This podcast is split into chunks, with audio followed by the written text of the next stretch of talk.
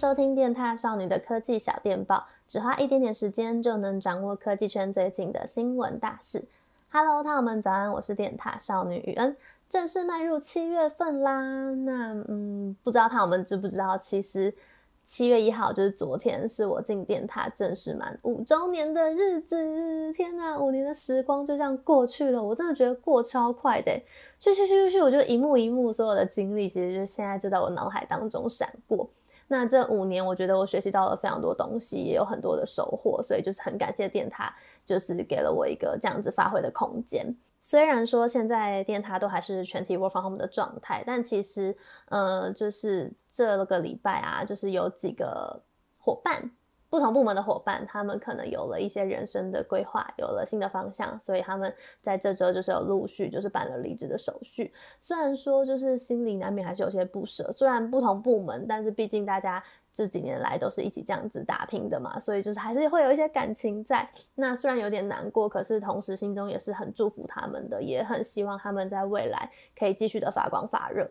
对，那我本人啦，我自己我是还没有要离开电塔，所以他们不用太过担心，我还是会继续在电塔少女，就是为大家带来就是很多的科技新知的。好啦，那前面就是不小心赶上了太久，接下来就马上带他们来看一下本周发生了哪些科技新闻吧。首先，一年一度的 MWC 这个礼拜呢，正式在西班牙巴塞隆纳开跑啦。那因为疫情的关系，虽然说官方今年是有举办实体的展览，但整个人潮啊，从往年可能都会超过十万人，今年是缩减到了大概只剩三万人左右。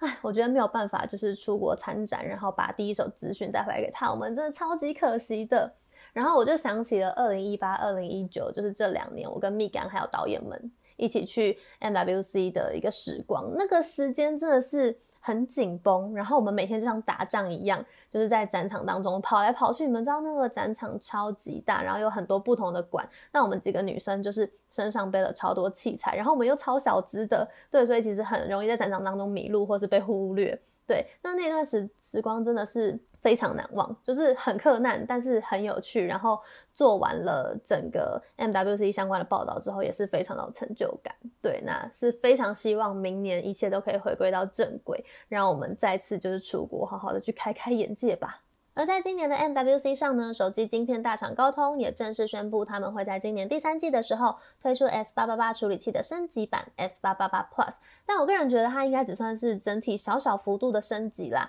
整个效能呢是提升百分之五，那 AI 运算能力呢则是提升大约百分之二十左右。而因为虽然说 S 八八八这块处理器是非常旗舰等级的，但因为它之前传出过不少过热的状况，所以大家就很好奇说，嗯，那新一代的 S 八八八 Plus 这个处理器，它针对散热的部分是否有在做加强？那这个部分呢，可能就得等到下半年真的拿到搭载这个处理器的手机才有办法知道喽。而目前呢，据说包括华硕、小米、vivo、荣耀，还有 Motorola 这几个品牌呢，都会推出采用 S 八八八 Plus 的手机。嗯，看我们是不是好像听到了哪个品牌的关键字？没错，新闻稿当中是真的有提到华硕哦。我会这么惊讶的原因，是因为华硕啊，如果按照往例的话，他们通常都会在一年之内推出两个系列的手机，就是 ZenFone 系列跟 ROG Phone 系列。那在今年，就是二零二一，他们上半年已经都把这两个系列的手机推完了。那下半年，如果他们还要再推出采用新处理器的手机，是不是就代表说有新品要来跟大家见面了呢？我个人是非常期待啦，不知道他们觉得几率有多高嘞？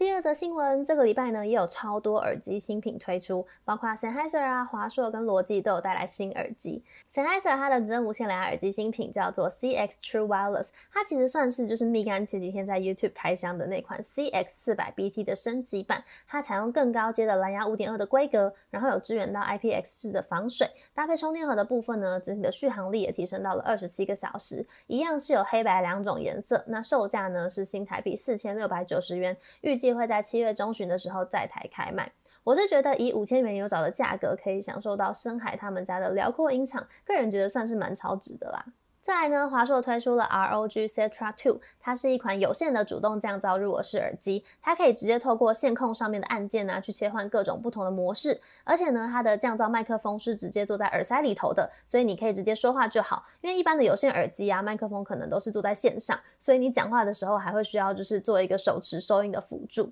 而针对游戏的部分呢，耳机本身也会调教到最佳化的音质。那如果你是搭配其他 ROG 装置一起使用的话呢，还可以有同步的 Aura Sync RGB 灯效哦。这些满满的电竞巧思啊，相信应该都是可以满足到蛮多玩家们的喜好啦。那这款耳机它是采用 Type C 的接头，所以包括手机啊、Switch PC 它都可以一插即用。那售价呢是新台币三四九零元。而罗技的话呢，则是发表了 G 系列的新款游戏耳机 G 三三五。我跟你们说，你们一定要去 YouTube 上面搜寻他们的官方影片，耳机超级可爱，尤其是那个薄荷绿色配紫色，天哪！我看到的时候，我整个被心脏暴击耶。然后白色配蓝色也非常好看，欢迎套们就是去看完他们的官方影片之后，留言告诉我你们选择谁。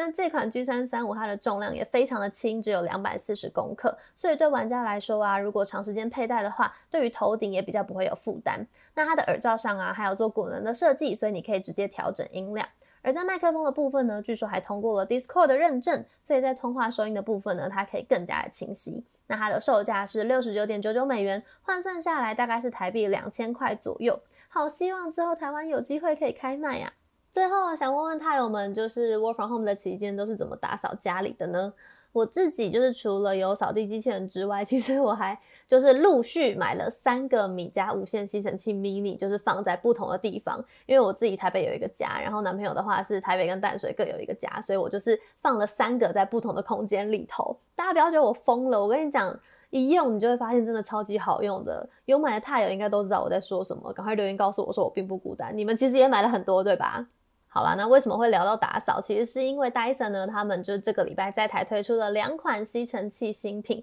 ，Dyson Omni Glide 跟 Dyson Micro 一点五公斤。那这两款产品呢，大家都是主打轻量化的设计。Omni Glide 呢，大概是一点八、一点九公斤。那另外一款顾名思义就是一点五公斤，它们都是呢，可以希望让用户可以更便利于使用。Omni Glide 呢，它配备了就是多项软质碳纤维滚筒吸头，它是可以三百六十度就是任意转动的，所以它如果碰到一些边边角角，它自己就会转一个方向。那如果你家里面的空间格局啊是比较有就是很多隔间啊，然后很多边角的话，它是可以让你更加灵活的去做清洁的。另外这款呢，Omni Glide 它还有做就是可换电池的设计，所以你就不用担心说打扫到一半会突然没电需要充电之类的。而 Micro 一点五公斤的话，应该算是 Dyson 有史以来最轻最轻的吸尘器产品了吧？以前大概都要三公斤起跳，而且过去的 Dyson 吸尘器啊，就是如果你要用的话，是必须要一直长时间按着的，因为官方其实是表示说，你自己按的话，它其实是可以比较好去掌控，然后整个续航力也会比较长。但其实按久的话，真的会蛮酸的。所以这次呢，在 Micro 一点五公斤上，它就改采用就是按钮式的设计，一开即用就可以解决以上这个痛点啦。这两款 Dyson 吸尘器呢，都已经正式开卖了。售价的部分，Omni Glide 呢是新台币一万四千九百元，Micro 一点五公斤的话呢是新台币一万三千九百元。这两款呢都还可以，就是再额外选购就是吸头的配件，那就提供给有兴趣的他们参考看看喽。好了，以上就是本周的科技小电报啦。那如果喜欢这支 Podcast，别忘了继续给我们一些鼓励。那我们每个礼拜五呢都会固定在 Podcast 上面跟大家见面哦。那我们就下次见啦，拜拜。